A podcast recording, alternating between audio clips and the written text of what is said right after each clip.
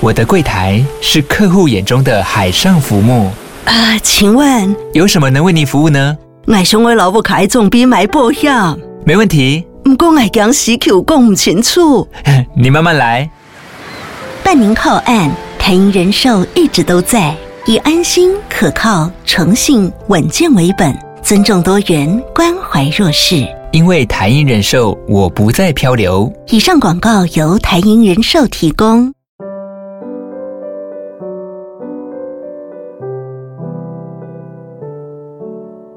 各位线上的听众朋友，大家好，欢迎来到《懂心理调出好关系》的节目，我是美味关系实验室的节目主持人江尚文，智商心理师。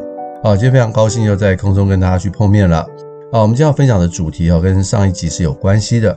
我们上一集提到了所谓的五大人格的这个特质哈，所谓的 O C E A N Ocean 啊，很多的观众有很多这些回馈哈，因为我们上一集。提到的是如何用这个 Ocean 的这个五大人格的特质去了解自己，也可以用这样的一个人格的一个特质呢去了解身边的人啊。那这样的话呢，相处就会比较融洽一点。要不然呢，我们可能常常会觉得为什么他不是那样？为什么他不是那样？为什么他要这样？啊，常常造成人际之间很多的冲突，那就很可惜了。另外一个就是我们今天会讲到这个五大人格跟工作方面的关系。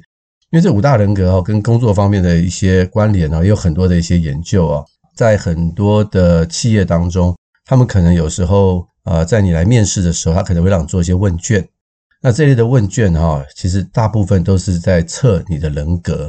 他们在一些工作上的需要上，他们可能会觉得说，你有某一种人格的话，那你会比较适合这样的一个工作。假如你没有这个人格的话，他们可能觉得你会不适合这个工作。所以，往往这一类的问卷哦，也都是在测一些所谓的人格。那这个五大人格呢，常常是这一类问卷里面的内容。所以呢，其实在过去的一段时间，就有很多的学者呢，在研究这个所谓五大人格 Ocean 跟工作之间的一些关系啊。特别跟大家去分享两位学者的研究。这两位学者是 Barick 跟 Mount。那他们在一九九一年呢，发表了。一篇论文啊，是比较类似后设分析的一个论文。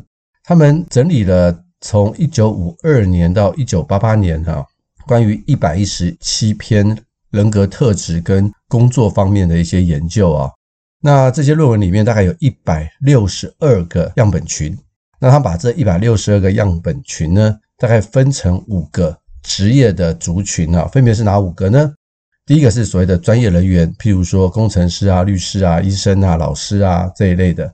第二个是警察，第三个是经理人，当然也包含这些高阶经理或者是一些不同的主管。那另外一种是所谓的业务人员，就是 sales。最后一种是所谓的技术人员，譬如说医疗助理啦、司机啦这一类的专门的技术人员。有这五种职业族群，然后他们里面有三项的。工作的指标类型，譬如说对工作的精熟度啊，训练的精熟度，这个人员的一些薪资啊、离职啊、任期的一些状况啊，然后希望从这些不同的人里面和这个三样的工作的指标类型呢，去寻找跟五大人格特质之间的关系。结果呢，他们就得出了一些结论啊。那我觉得这些结论我看了以后，我觉得相当的好，可以跟大家去分享一下。第一个呢，关于这个所谓的开放性啊，开放性在工作里面可以预测一些什么东西呢？研究者呢，他们认为哈，这样的人因为他比较具有好奇心，心胸比较开放，对学习呢，大部分都是保持着比较正向的态度，所以呢，开放性高的人呢，他们对于被训练的话，他们会被训练得很好，他们很愿意接受训练的计划，他们也很愿意参加讨论。然后他们也会在这些训练过程中呢，不断的自我精进。所以这一类比较 open 度高的人哈，他们在培训的课程或者是训练的课程中哈，通常都会表现比其他的人出色。大家就可以去想象啊，open 度高的人呢，在团队里面常常也会是点子最多的一些人。所以呢，在这个团队当中，假如我们需要常常的创新的话，那这个工作岗位呢，一定要找 open 度够高的人。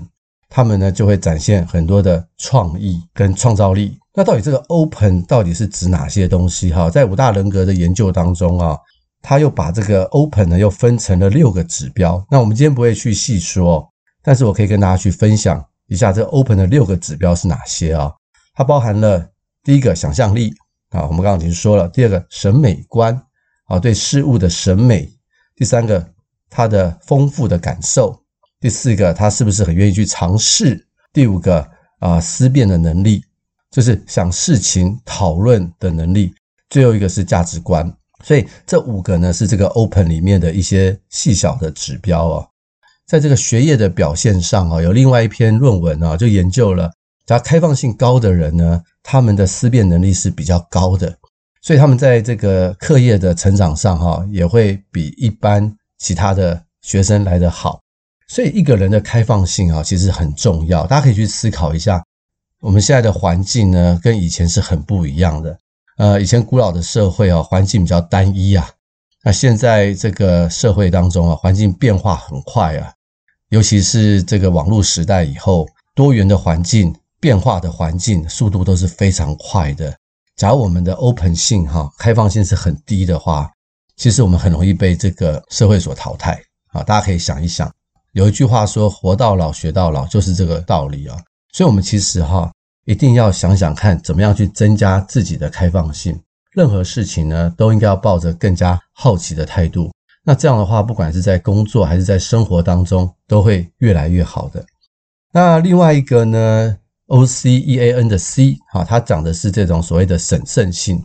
那这个因子非常的重要，为什么呢？根据这个研究呢。审慎性是能够预测所有职业族群里面最有效的因子，什么意思哈？他是说，假如你审慎性这个指标较高的员工啊，他在各行各业啊都表现得比较好。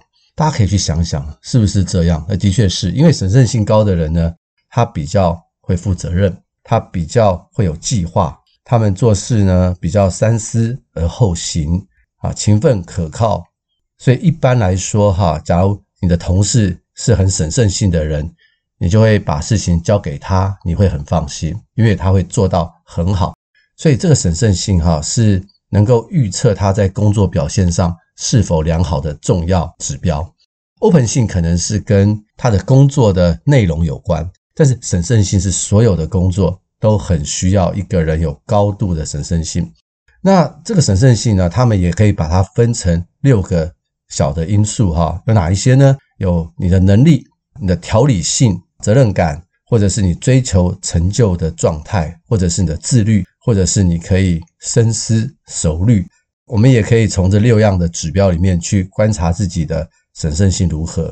那很多人可能会问我一件事情啊，那是不是审慎性越高越好呢？其实也不是哦，因为审慎性越高的人呢，他可能会类似于工作狂啊，完美主义。那这样的一个状况其实是有害我们的身心健康的，所以并不是越高越好。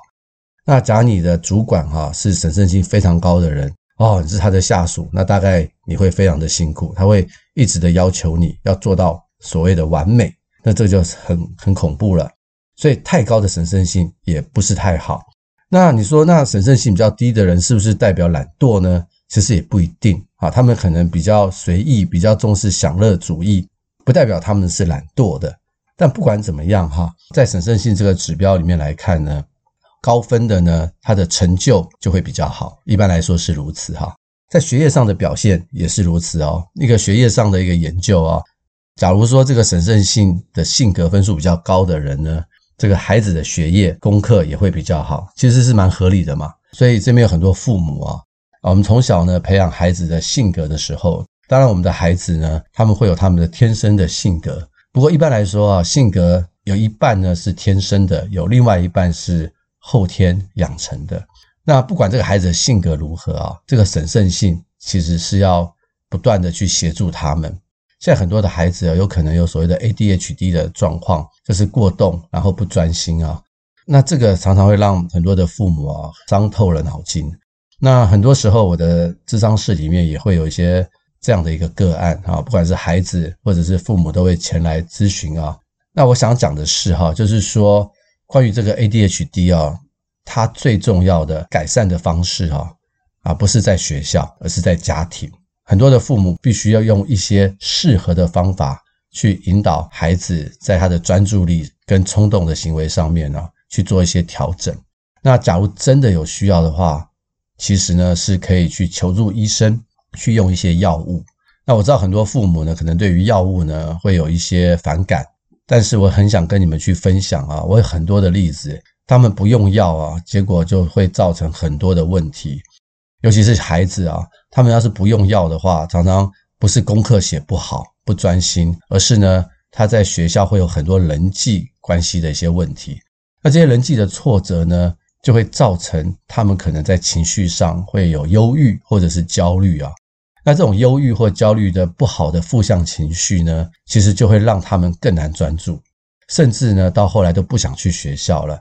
但是假如用了一些药，让他们专注一点，他们的情绪也能够去改善的话，就不会造成这种所谓的负向循环。那至于要不要用药啊，那我也觉得有些父母可以跟医生去讨论一下。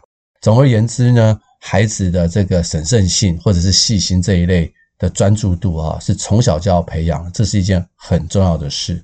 呃，我曾经有一个个案是成人啊，他来的时候就是因为他在工作上常常粗心不专心，被这个老板呢责骂，甚至呢可能要丢了工作，所以他觉得这样下去不行，所以他就过来跟我咨商。那我跟他咨商完以后，我发现，诶，他好像有成人的注意力不集中啊，叫做 ADD。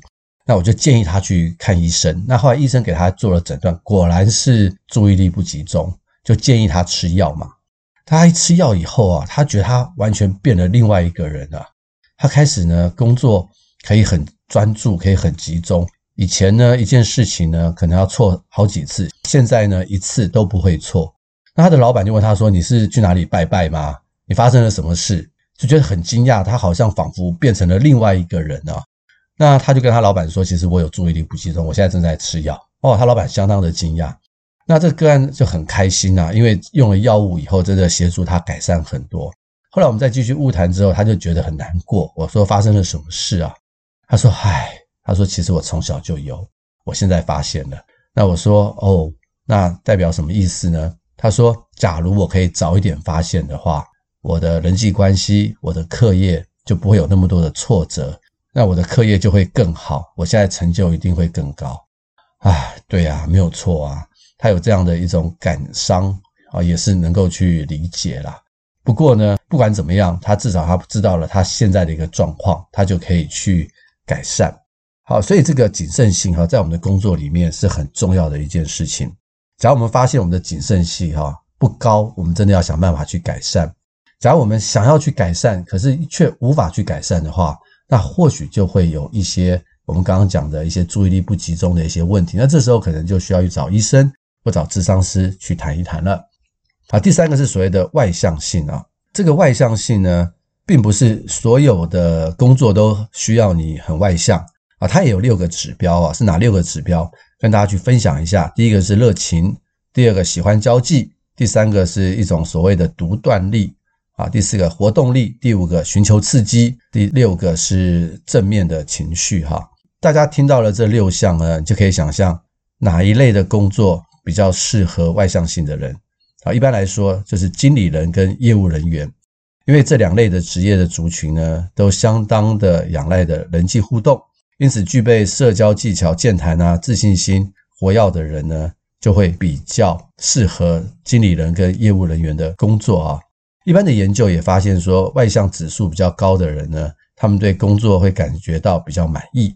那内向的人呢，一般来说会比较喜欢这个技术类的工作，比如说电脑工程师啊，不太需要跟人打交道啦，啊，或者是一些机械工程师啊，诸如此类的。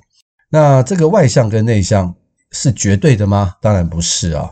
有时候一些外向的人哈，也会有喜欢独处的时刻啊。内向的人有时候也会跟他比较熟悉的人呢，不停的交谈啊，所以人的这个外向跟内向啊，不一定是绝对的。人可能会因为在不同的环境里面，有时候会是外向，有时候是内向，所以这样是很好的。也就是我们的外向或内向的性格啊，是可以随着环境或者是身边的人事、时地物去转变。那这个是有时候是必须的。所以我们也可以去想一想，说，诶，假如我是一个外向的人，但是我很难独处，那或许我就要去想一想，我怎么样可以去独处，去享受独处的快乐。假如我是一个很内向的人，我也可以去想一想，我要怎么样去跟更多人呢，可以有一些更多交流的一些时间呢？所以这是内向跟外向，它并不是一个绝对的，而是可以去做一些调整和改变。那下一个就是所谓的亲和性啊。那亲和性呢，在所有的工作表现里面，它并不是一个很重要的指标哦。那亲和性包含什么呢？信任、坦诚啊，或者是利他主义，或者是比较顺从、比较谦卑。那当然，它也比较具有同理心。一般来说，哈，大家都喜欢跟这个亲和性高的人相处，因为好相处嘛，而且他又会同理你的需要，所以亲和性高的人呢，跟他做朋友是一件很愉快的事情啊。那亲和性高的人呢，在团队合作里面也会相当的好，他们会明显的表现比他人还来得优秀啊。可是呢，那是在团队合作当中，不代表他的工作表现会比较好。为什么呢？因为他可能花了太多的时间去思考如何与人相处，或者是他可能太在意他人的眼光，或者是他有可能会太介入呢同事之间的纷争，而忘了其实他要把一些能量放在工作上面。所以亲和性太高的人呢，并不一定适合一些工作哦。有一些研究指出来哈，一些很出色的员工啊，或者是主管呢，都不是亲和性很高的人哦。所以大家不要以为亲和性高就代表是一件好事情哦。譬如说，有些人呢，亲和性太高，他们可能会做不好啊。科学家要是亲和性太高的话，他们就比较容易接受别人的建议跟想法，就不能够产出自己的意见。或者是军人，一个军官，假如他亲和性太高的话，他可能很难做一些决定啊，或者是一些。啊，CEO 要是亲和性太高的话，他我看他大概是很难在那个位置上去做一些决定啊。所以亲和性太高的人呢，也会有问题。呃，在我们临床上哈，有一些人他的亲和性比较低啊，譬如说可能是类似这种亚斯伯格的人哈，他们基本上啊就比较不喜欢跟人相处，比较喜欢跟机器相处，因为他们不知道怎么跟人去相处。临床上他们可能比较无法去同理别人的需要。也就是我们说的所谓的情绪盲点，或者是简称情盲啊。那我的个案当中就有很多的人是所谓的亚斯伯格，可是他们又要跟人相处，该怎么办呢？他们天生可能比较没有办法去同理别人的情绪，但是我们就可以后天呢去教导他们去辨识人的外在的行为表现，一些肢体语言，呃，所谓的微表情啊，或者是手的动作。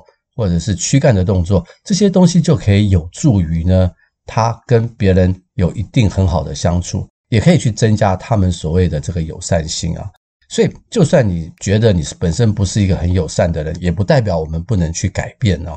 所以，这个也是一个后天可以去体会跟学习的一些东西。那亲和性太低的人呢，其实也是不太好哦。啊，譬如说我们前两集讲的所谓的自恋型人格啊，他们基本上就是很以自我为中心、亲和性比较低的一些人，甚至一些更恐怖的一些杀人犯啊、冷血的一些反社会性的人格，他们对人呢亲和性都是极低的。所以这个亲和性呢，我们不要太夸张在两个极端，而是我们可以有一定的亲和性，正向的亲和性。那这样的话，对于我们的工作，会是比较好的一个状态。那最后一个就是所谓的 N，就是讲的神经质或者是情绪稳定性啊。那情绪稳定性这个对各种不同的职业的预测力比较低啊。它包含六个项目，哪六个项目呢？有焦虑啊、愤怒与敌意啊、沮丧、自我感觉、冲动，还有脆弱啊。那它主要就是讲说，人的一个情绪是否容易受到外界的环境变动而产生很大的影响。大部分的人呢，假如是在一个情绪稳定的状态之下，大概他做所有的工作都不会有太大的挑战。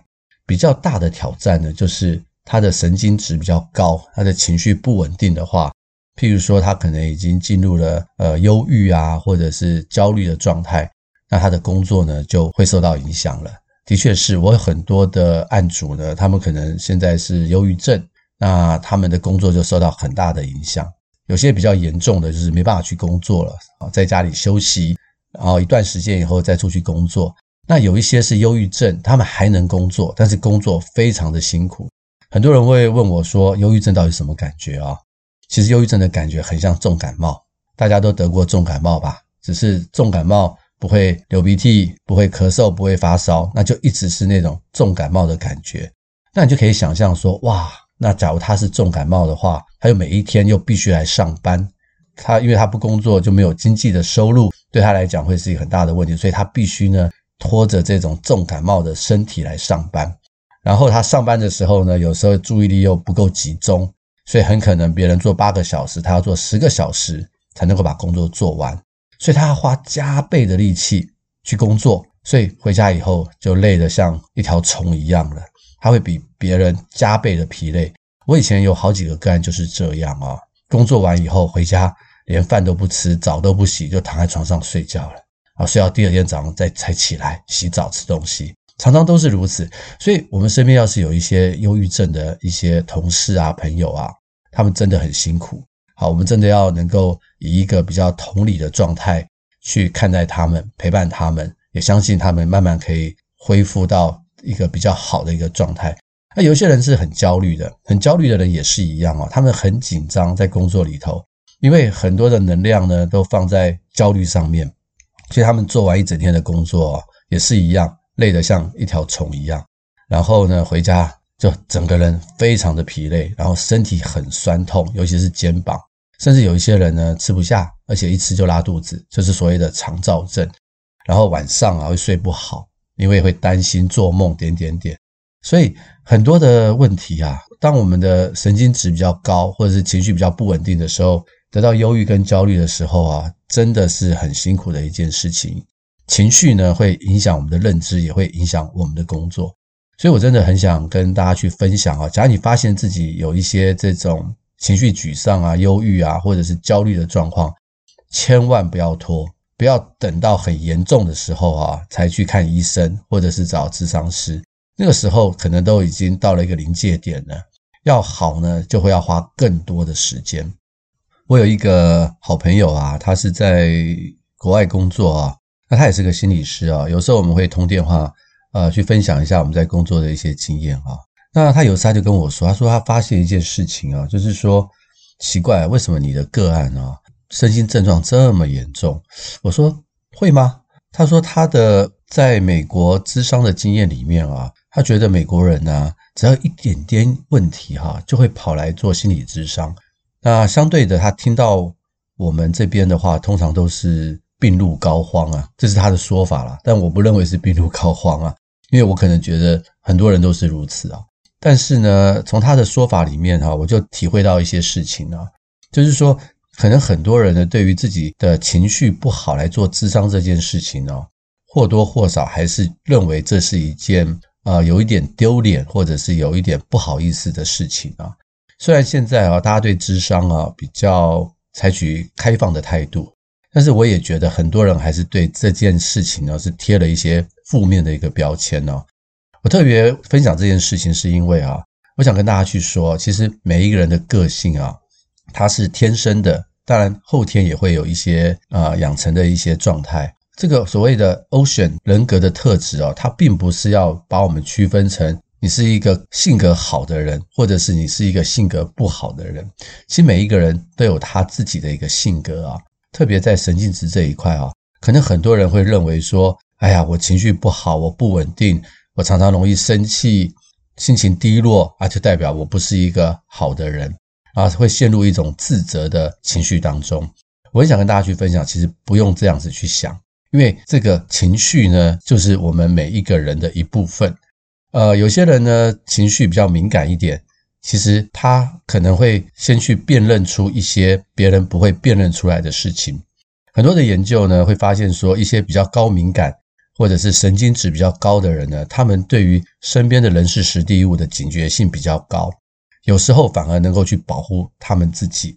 假如今天你身边有一个人呢，他的情绪很稳定，他都不会显露出任何的表情。请问你跟他相处，你知道他的情绪的状态吗？你会不会觉得他像一个机器人？你跟他相处会真的很有安全感吗？因为他都不表露任何的情绪，所以情绪太高或情绪太低，可能都会造成一些困扰。那最重要的是，我们要能够去接纳我们有这样的情绪。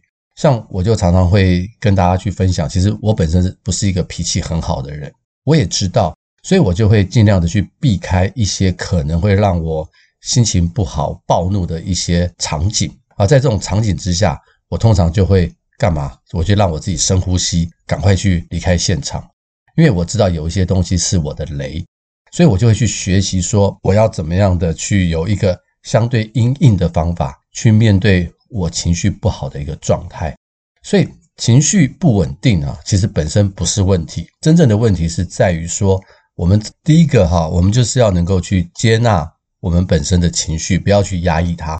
第二个呢，我们要去找到去面对我们情绪不稳定的对应的方法啊，这才是这个重要的一个事情啊，千万不要用所谓的情绪化啊去贴自己标签，或者是去贴别人的标签。当然，假如我们真的有一些情绪的困扰的话，我们也要能够去寻求帮助啊，可能需要找身心科医生啊，或者是要找咨商师去谈一谈，都是会有很大的帮助的，我们才不会一直被情绪所困扰。好，我们今天跟大家去分享关于这个 Ocean 啊，这个五大特质啊，跟工作的一些关系。很多人会问我说，那这个 Ocean 的个性可不可以改变？这个答案当然是可以的，这是肯定的。因为只要我们愿意的话，我们的性格是可以做调整跟改变的。好，就像我刚刚所说的，open 的话，我们基本上很希望我们都能够活到老学到老。啊，鼓励自己多尝试多冒险，特别在这个多元的环境当中多学习的话，我们也会从里面体会到一些不同的感觉。那我们刚刚也提到关于谨慎性啊，基本上不要太过于谨慎，变成挑剔或完美主义，但是足够的谨慎，可能对于工作。啊，学业或者是家庭各方面都会是比较好的一个状态。那外向内向，假如都能够去兼具的话，那就非常的好。因为能动能静，啊，看不同的状况，或者是跟不同的人相处，那都是不错的一个状态。那友善性啊，大家都喜欢跟友善的人在一起。假如觉得自己不是太友善的话，那或许我们也可以尝试的呢，多理解身边人的一些感受。那这样我们在人际关系或者是团队合作上，也会有一些更好的一些表现。那至于最后的这个神经性，好，情绪稳不稳定，我刚刚已经分享了。重点不是我们稳不稳定，重点是我们能不能找出相对应的一个方法。好，以上就是今天的一些分享啊。关于这个性格啊跟工作的一个关系啊，除了这个 Ocean 以外，还有别的一些有名的一些测试啊，大家也可以上网去做做看。啊、比较推荐的有两个，一个就是我们说的 MBTI 啊，它是根据荣格的理论啊去发展出来的人格测试，它也有一定的信效度，大家也可以参考看看。或者是 Holland 霍兰的这个职业兴趣量表啊，它是可以测出来啊六种不同的兴趣组合。那有机会可以再跟大家去多做分享。好，希望今天节目呢能够给大家一个丰富的心理维他命。也期待大家能够听完以后，在自己的工作的目标上呢，能够更加的清晰，也能够为自己未来的生涯找到一个更好美好的方向。那也欢迎您将这个节目呢分享给更多的人。那我们今天的节目就到这里，我们下回空中再见，拜拜。